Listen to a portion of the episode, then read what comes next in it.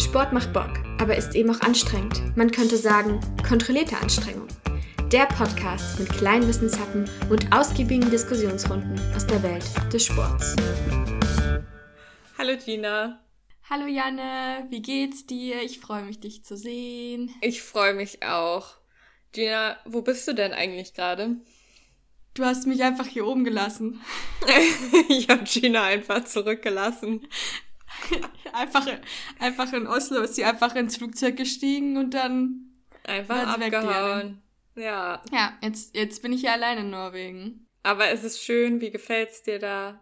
Ja, ich muss sagen, I don't hate it, dass ich noch hier bin. Es ist einfach ein so unfassbar schönes Land und bin sehr, sehr dankbar, dass ich die Möglichkeit habe, so, so viele Dinge hier zu sehen und weiterhin zu entdecken. Es ist zwar super kalt, es ist bestimmt 10 Grad mindestens kälter als in Deutschland die ganze Zeit, aber äh, wir hatten auch echt relativ gutes Wetter sonst, waren am Wochenende schon viel unterwegs, Wildcampen, alle möglichen Wanderungen machen und ja, es ist einfach schön. Das freut mich. Schön ist auch, dass wir heute zurückblicken können. Oh, ich wollte voll die andere Überleitung machen, ne? Oh, okay, ist deine besser? Hast, ja. Versuch du mal. Okay, pass auf. Du hast ja gesagt, du siehst so viele schöne Sachen in Norwegen. Aber weißt du, was du in Norwegen nicht gesehen hast? Oh Mann, sei leise, ja. Die Paralympics. Weil du ja. nämlich kein Norwegisch kannst und deshalb das nicht mit Norwegisch gucken wolltest oder so. Korrekt. Ja, Surprise.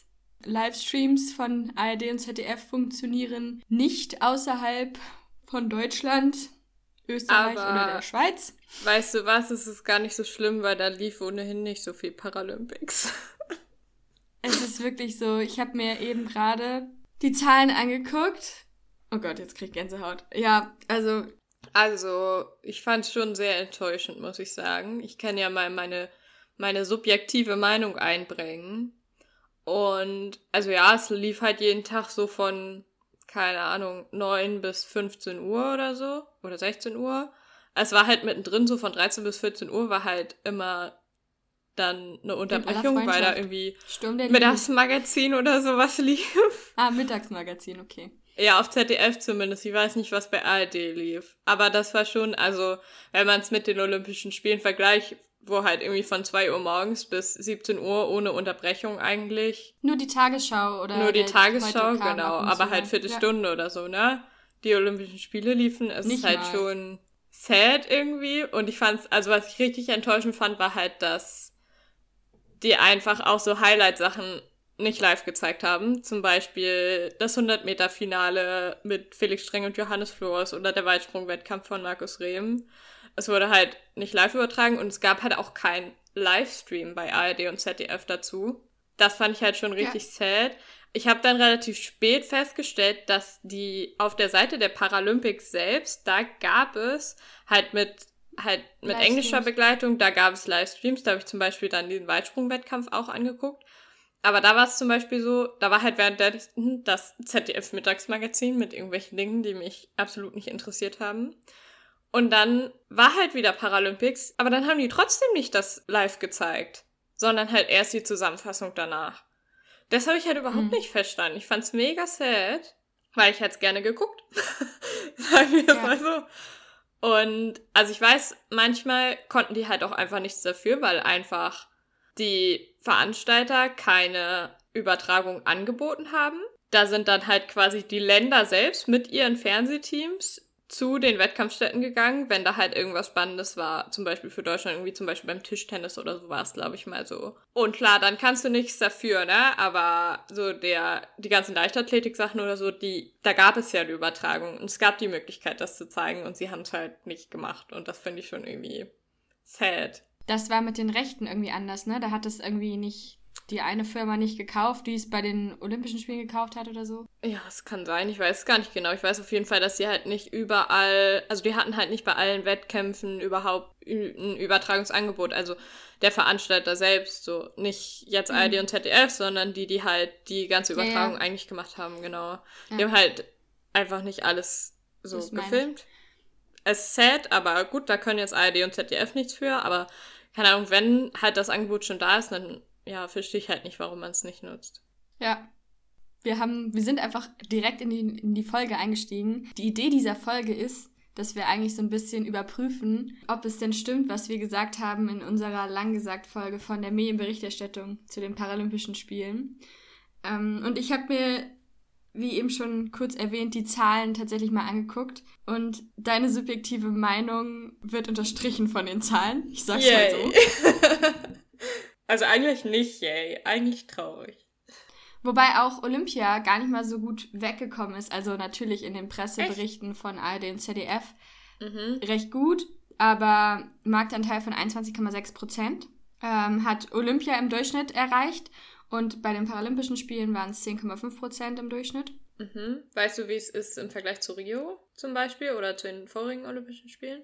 Warte, ich kann dir nur sagen, dass die Zuschauerzahlen, die durchschnittlichen ZuschauerInnen waren bei Olympia 1,34 Millionen und bei Rio war das ein wesentlich ähm, größerer Anteil damals, was wahrscheinlich sich dadurch erklären lässt, dass die Zeitverschiebung ungünstiger ist mhm. für Tokio. Und ja. der Marktanteil von den durchschnittlichen ZuschauerInnen für die Paralympischen Spiele ist aber gewachsen von okay. 0,5 irgendwas auf 0,73 Millionen ZuschauerInnen im Durchschnitt. Also ein höherer Marktanteil in, als in Rio. Und ich habe keine, also ich habe mir nur selbst die Erklärung denken können, dass es vielleicht daran liegt, dass vielleicht tatsächlich ein bisschen mehr Visibility von dem Behindertensport da gegeben ist. Aber keine Ahnung, ist nur eine Vermutung. Ich glaube, es gab halt aber auch, ich glaube, es gab halt im Vorfeld war das Thema schon relativ präsent. Ich glaube vor allem auch vielleicht aufgrund der Geschichte mit Markus Rehm, dass er noch, Für Deutsche also das war ja super, super präsent, mhm. dass er ja halt eigentlich unbedingt bei den Olympischen Spielen starten wollte und sich es ja dann nicht erlaubt haben. Warum auch immer, weil sie irgendwie ja, keinen Bock auf Inklusion haben, man weiß es nicht. Auf jeden Fall glaube ich, dass das schon auch, also es hat halt generell für Aufmerksamkeit dafür gesucht, gesorgt, ne? Und du hast halt diese krassen Stars einfach in Deutschland bei den ParaathletInnen. Mit Markus Reh, mit einem Johannes Flors, aber auch einem Taliso Engel zum Beispiel, der ja krasser Star einfach ist in dieser jüngeren Generation auch, weißt du?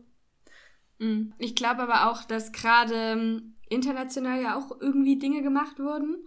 Hast du diese We the 15% Kampagne gesehen? Ja, ich finde es auch eine coole Kampagne. Also ich finde mhm. die, also ich weiß nicht, ob du dieses Video gesehen hast. Ja. Ich finde, das ist halt mega cool geworden so. Also es ist aus einem werbetechnischen Standpunkt ist es eine saugute Kampagne. Ja, und ich finde auch die Essenz der Kampagne genau das, was ausgedrückt werden sollte, müsste, weil es eben ja darum geht, nicht zu sagen, ähm, wow, was für eine Leistung, nicht dieses in die Höhe heben, wie zum Beispiel die Superhuman-Kampagne, sondern eben darum zu sagen, wir haben, die, wir haben genau dieselben Probleme wie alle Menschen. Ja. Was ich auch gut finde, ist eben diese, diesen großen Anteil da, dabei zu zeigen. Aber das war ja auch eine krasse Kritik jetzt an den, also eine Kritik, die ich auf jeden Fall häufig gehört habe jetzt bei der Übertragung der Paralympischen Spiele, dass halt trotzdem bei vielen, also in vielen Ländern der Fokus einfach eher auf den emotionalen Geschichten der AthletInnen war, als halt auf dem Sport selbst. Und dass es so ein bisschen emotional ausgeschlachtet wurde, sag ich mal. Und ich glaube, es ist so ein bisschen so ein zweischneidiges Schwert, weil ich kann einerseits verstehen, dass es als Athletin halt scheiße ist, weil du das Gefühl hast, dein Sport selbst ist nicht gut genug, es reicht nicht aus, um die Leute irgendwie anzuziehen, sondern du musst dann noch irgendwie eine emotionale Geschichte dabei haben. Aber andererseits glaube ich, dass es halt generell einfach im Sport auch ein Thema ist, dass du dich halt, du kannst halt einfach viel besser in den Sport einsteigen und dich mit einem Sport identifizieren oder so. Oder du interessierst dich halt viel mehr dafür, wenn du irgendwie eine Person hast, einen Athlet, eine Athletin oder ein Team oder so, wo du einfach mehr drüber weißt, wo du mehr eine persönliche ja, Beziehung quasi zu aufbauen kannst. Und dann, also ich glaube, du interessierst dich dann einfach mehr dafür, weil du dann halt mit dieser Person mehr mitfieberst, so. also ich glaube, es ist halt ein Einstieg in den Sport und ich glaube, deshalb ist es halt ja so super schwierig zu sagen, ist es jetzt total scheiße oder ist es nicht vielleicht auch einfach nötig für den Sport? Ich glaube, das ist generell eine Sache, die für Sportberichterstattung notwendig ist, vor allem für Nischensportarten. Ich glaube nicht nur, dass das paralympischer Sport braucht, sondern auch gerade andere Sportarten, weil du eben sagst, Identifikation ist eben eine Möglichkeit, um Aufmerksamkeit zu erregen. Und ja. Emotionen erregen Aufmerksamkeit und Identifikation. Und das ist wichtig, damit eben eine größere Masse angezogen wird. Deswegen glaube ich, dass das genau die richtige Art ist. Oder Storytelling zu betreiben ist wichtig, damit größere Einschaltquoten eben hervorgerufen werden können. Deswegen würde ich das auf keinen Fall als einen Kritikpunkt ähm, ja, erwähnen. Aber ich kann es schon auch, also ich kann es verstehen. Ich kann es verstehen. Ich kann ich es verstehen, aber aus Mediensicht kann ich es nicht verstehen. Also aus meiner Ausbildung heraus. Ja, ich glaube, das ist der Punkt, dass wir halt einfach das Ergebnis sehen und das Ergebnis ist halt, dass dadurch mehr Leute das gucken und sich anfangen dafür zu interessieren und sich vielleicht auch anfangen für diesen Sport zu interessieren. Aber klar, der Weg dahin ist vielleicht für die Athletin selbst, fühlt es sich vielleicht problematisch an. Ja, das kann ich verstehen, dass die subjektive Perspektive des Athleten, der Athletin ja. anders ist. Aber ich habe übrigens, ich habe noch mal eine interessante Zahl gefunden. Wenn man jetzt nicht nur Deutschland anguckt, sondern die ganze Welt, dann ist es natürlich schon, also ein sehr positives Zeichen, sag ich mal, was die Medienberichterstattung so angeht. Weil ich habe eine Zahl gefunden, dass insgesamt tatsächlich 4,2 Milliarden Menschen mindestens in 150 Ländern die Paralympics im TV sehen konnten oder geguckt haben. Und das finde ich ist halt schon eine krasse Zahl, ne? Also es ist halt einfach ja. die Hälfte der Welt so. Ja. Und ich glaube, wenn man sich andere Länder anguckt, die sind halt auch schon einfach ein ganzes Stück weiter als in Deutschland. Ich habe zum Beispiel viel auch ähm, Jennifer geguckt in Großbritannien. Und da hast du halt echt rund um die Uhr die Paralympics-Berichterstattung gehabt und auch auf mehreren Channels gleichzeitig. Und auch, du hattest es auch gut begleitet, habe ich das Gefühl. Also in Deutschland war es ja immer so, um das vielleicht kurz zu erklären, bei ARD und ZDF war es halt so, du hattest immer einen Hauptmoderator beziehungsweise eine Hauptmoderatorin. Und dann hatten sie es so, dass, ich weiß gar nicht, wie es bei ZDF war. Doch, die hatten bei beiden hatten die dann auch Para-AthletInnen beziehungsweise ehemalige Para-AthletInnen als Co-ModeratorInnen sozusagen. Und da ist natürlich so die Frage, ja, also, also es ist cool, dass die auf jeden Fall beide Para-AthletInnen bzw. ehemalige als Co-ModeratorInnen hatten. Aber es wäre halt auch noch cooler, wenn es vielleicht HauptmoderatorInnen wären, weißt du? Das stimmt. Und die Wobei, nicht nur so nicht, halt dabei sind. Wobei auch bei den Olympischen Spielen nur die, also die HauptmoderatorInnen keine AthletInnen waren, oder? Da ja. saß immer nur jemand dabei. Aber ich habe dazu noch eine andere ähm, was beizutragen. In Großbritannien ist es ja zum Beispiel so, dass auch die Verbandsstrukturen da schon Sport für Menschen mit und ohne Behinderung in denselben Verbandsstrukturen organisiert. Das, das heißt, ist mega schade, da, dass es hier nicht so ist, ja. Genau, da leben die nicht nebeneinander her, sondern es gibt die gleichen Trainingsstätten, die gleichen Prämien, die gleichen Fortbildungen, Förderungen, whatever. Und in Deutschland ist es halt so, dass manchmal nicht die Sportstätten barrierefrei sind. Ja, das also, sind, also das habe ich auch gelesen, auch zum, im Vergleich zu der Niederlande zum Beispiel, die ja voll zugelegt hat, was auch die Paralympischen ja. Spiele angeht. Und da war es, da ist es halt auch so, du hast halt, da trainieren halt auch alle zusammen, dann haben die aber auch, ja. also die haben die gleichen gleichen Hallenzeiten, die haben die gleichen Sportanlagen, die haben Trainer, die spezialisiert sind auf Parasport und das zum Beispiel auch so, was ja auch ein wichtiger Punkt ist, ist natürlich die naja, es sind ja keine technischen Hilfsmittel, aber zum Beispiel die Prothesen ähm, oder auch die Rollstühle und so. In den Niederlanden werden die halt komplett vom Staat finanziert und auch schon super früh. Und in Deutschland ist es ja, läuft es ja über die Krankenkassen. Und da hast du dann natürlich auch noch einen Unterschied, wenn du die äh, zwischen AthletInnen, die in der gesetzlichen Krankenkasse versichert sind und AthletInnen, die in der ähm, privaten Krankenkasse versichert sind. Halt auch von Kind an, so, weißt du? Weil du ja, ja, die brauchen ja so viel Individualisierung, so Prothesen ja, genau. ähm, dass die sehr, sehr, sehr, sehr, sehr teuer werden.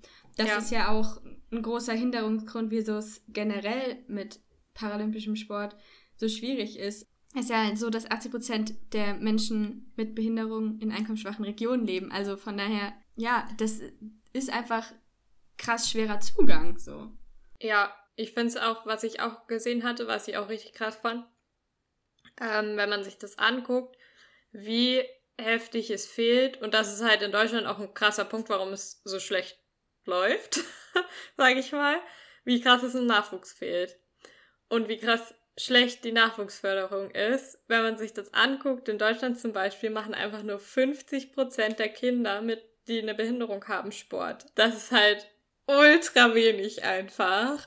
Vor allem, wenn man sich halt auch anguckt, dass einfach Sport total wichtig, wichtiger Teil vom Leben ist, so, ne? Also. Auch für, ist halt super wichtig für die Gesundheit. Gesundheit. Ja. Genau, aber auch fürs Sozialleben und so, ne? Und für die Persönlichkeitsentwicklung und so ist halt ja, Sport ja, für Kinder einfach generell super wichtig.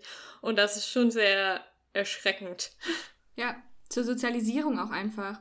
Ja. Kannst du dich noch an unsere erste Paralympics-Folge erinnern, wo ich die Geschichte von Ludwig Gutmann erzählt habe? Dass er auch quasi gerade dieser mentale Faktor davon, dass er ähm, die Paraplegiker dazu gebracht hat, sich zu bewegen bzw. rauszugehen, Sport zu machen, dass das gerade auch ein großer Faktor war in deren Überleben. Ja. Also die mentale Komponente einfach. Also wenn man sich das anguckt, dann muss man ja schon sagen, also medaillentechnisch war das Ganze schon, ja, enttäuschend ist vielleicht das falsche Wort, aber es ist halt schon einfach, also im Vergleich zu Rio vor jetzt fünf Jahren ist es halt schon einfach deutlich weniger gewesen, ne? Damals war es Platz 6 im Medaillenspiegel, jetzt ist das Ziel Top 10 verpasst worden. Es sind weniger Medaillen als in Rio de Janeiro. Was allerdings positiv ist, ist natürlich, dass es ein bisschen breiter gestreut ist in den Sportarten, in denen es Medaillen gibt. Also in Rio waren es, glaube ich, drei Sportarten und jetzt in, in Tokio sind es sieben Sportarten gewesen. Also ähm, schon wesentlich breiter. Das ist natürlich auf jeden Fall eine super Sache, aber insgesamt sind es halt schon deutlich weniger Medaillen gewesen. Und wenn man sich das anguckt, dann, also klar ist scheiße, aber Sport wird halt, oder solche Ereignisse werden halt auch an den Medaillen gemessen und an den, also wenn du siehst, hinter welchen Nationen Deutschland so zurückgefallen ist, ist es schon ein bisschen traurig. Spannend. Ich habe ich hab die Zahl vorhin gar nicht gesagt am Anfang, aber in den Presseberichten von ARD und ZDF haben sie auch geschrieben, wie viel Sendevolumen sie hatten. Und für die Paralympischen Spielen war das je 35 Stunden pro ARD und ZDF.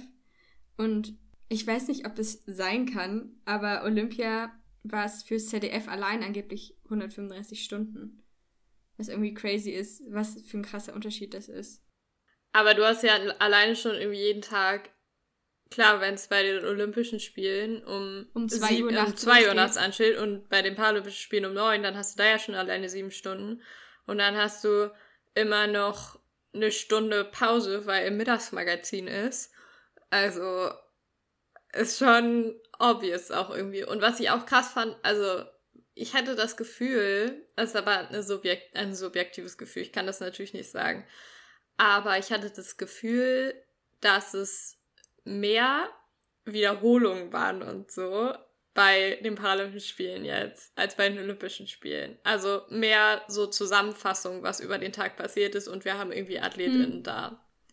Und weniger halt Live-Sport gezeigt wurde. Ja gut, das kann ja gerade sein, weil man eben nicht alles gestreamt hat, dass man deswegen ja. zusammenfassen musste, wollte. Ja, ich habe halt an einem Tag fünfmal denselben Bericht gesehen.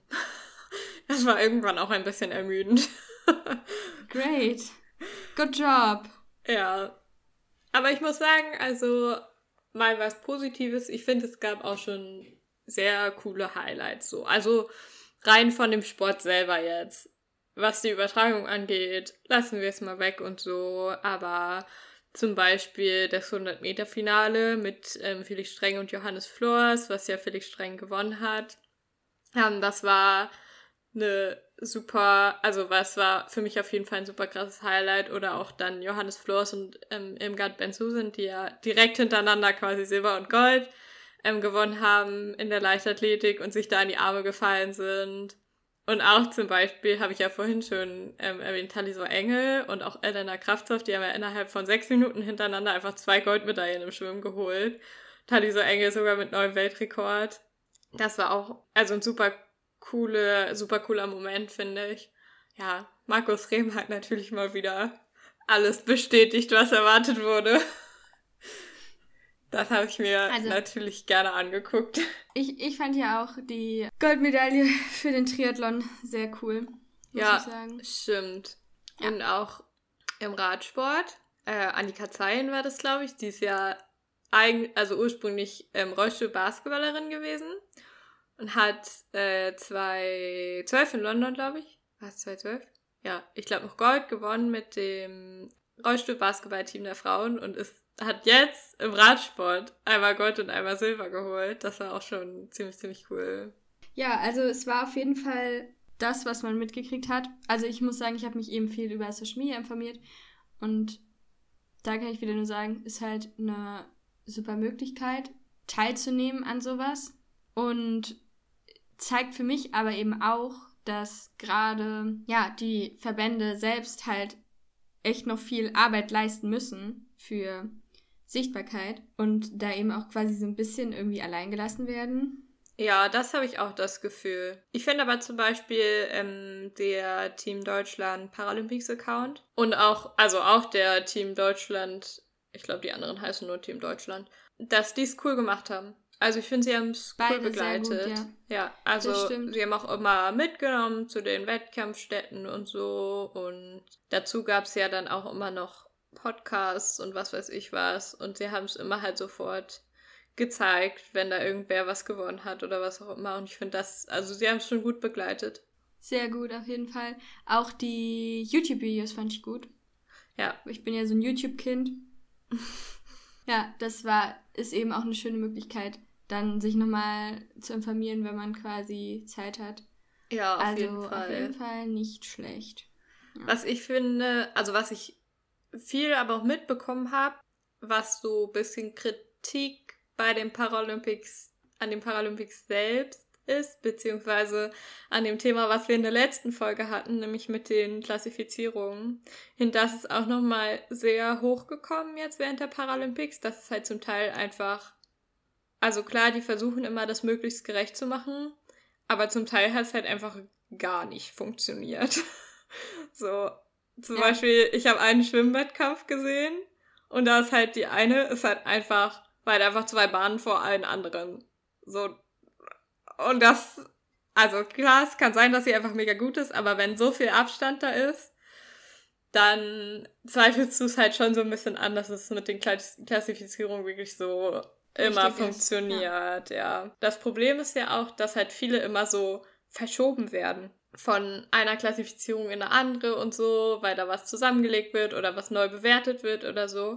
Und auf einmal startest du in einer ganz anderen Klasse und plötzlich sind einfach deine Medaillenchancen komplett weg, weil du dich mit Athletinnen messen musst, die vielleicht eine viel weniger starke Behinderung haben, weil du da eben gerade so reingerutscht bist. Das ist halt schon schwierig und ich glaube, es macht es halt oft auch für die ZuschauerInnen ein bisschen und für die AthletInnen selber natürlich auch frustrierend einfach und schwer nachvollziehbar so. Es ist halt nicht sehr transparent, finde ich, wie genau da eingeteilt wird. Kann ich nachvollziehen, auf jeden Fall das Argument. Und ja, es ist ja auch so ein bisschen auch Selbstkritik gewesen, schon, die ich versucht habe darzustellen in der letzten Folge. Es ist halt was, was immer weiter optimiert wird, aber man kann halt auch zu viel optimieren. Ja, aber was würdest du sagen, so alles in allem, Fazit für die Paralympics? Ich glaube, dass auf jeden Fall Tokio 2020 zwei Sachen gezeigt hat. Und zwar zum einen, dass wir als Gesellschaft toleranter geworden sind und bereit sind dazu, mehr paralympischen Sport zu schauen und zu konsumieren. Ich glaube aber auch, dass es gerade noch die Defizite aufgezeigt hat, die eben da sind. Auch gezeigt hat, dass immer noch Verbesserungspotenzial da ist. Und da die Baustellen aufgezeigt hat. Mhm. Ich muss sagen, mein Fazit ist tatsächlich, ja, also ich bin halt mainly einfach enttäuscht von der Übertragung so. Weil hm, ich glaube, also, und ich glaube, es ging vielen so. Ich hätte es mir super gern angeguckt, aber 90 hm. Prozent der Zeit war das einfach nicht möglich, weil die Übertragung einfach nicht Scheiße. wirklich gut war, ja. Also weil halt einfach die wenigsten Sachen übertragen wurde und auch dieses Thema, dass du, also bei den Olympischen Spielen konntest du dir halt zehn Livestreams immer gleichzeitig von allen Sportarten angucken. Das gab es fast gar nicht. Es gab nur zwei bis drei Livestreams pro Tag für die Paralympischen Spiele. Ja, und dann halt irgendwie eine Stunde oder so. Und also viel mehr, viel mehr Wettbewerbe. Finde den Fehler. Ja, also. Aber ich, ich habe aber mein Fazit eben für die paralympische Bewegung gezogen. Ja, und das ich kann ich verstehen. Das, und das finde ich gerne, auch. Ja. Aber ich habe auch das Gefühl, was auch mein Fazit ist, viele Menschen sind bereit dafür, das IOC aber offensichtlich noch nicht. Weil das IOC meiner Meinung nach Inklusion nicht perfekt verhindert. So. Ja, also das IOC finde ich ist bei Inklusion extrem rückständig. Red Flag. Ja. also ich, ich bin sehr, ich gehe sehr gemischt daraus, sagen wir es so. Ich mhm. freue mich für viele AthletInnen. Ich finde, es gab viele schöne Momente. Ja. Es gab sehr emotionale Momente. Es gab auch die ein oder anderen frustrierenden und enttäuschenden Momente, aber es hat mich emotional alles sehr mitgenommen. Ich fand es sehr spannend. Ich finde die Übertragung schade, ich finde die Haltung des IOC schade, aber und ich finde auch, dass man offensichtlich sieht, dass es viel in, innerhalb von Deutschland und der Sportförderung viel Nachholbedarf gibt. Okay, es hört sich alles sehr negativ an. Oh mein Gott. Merkst du selbst.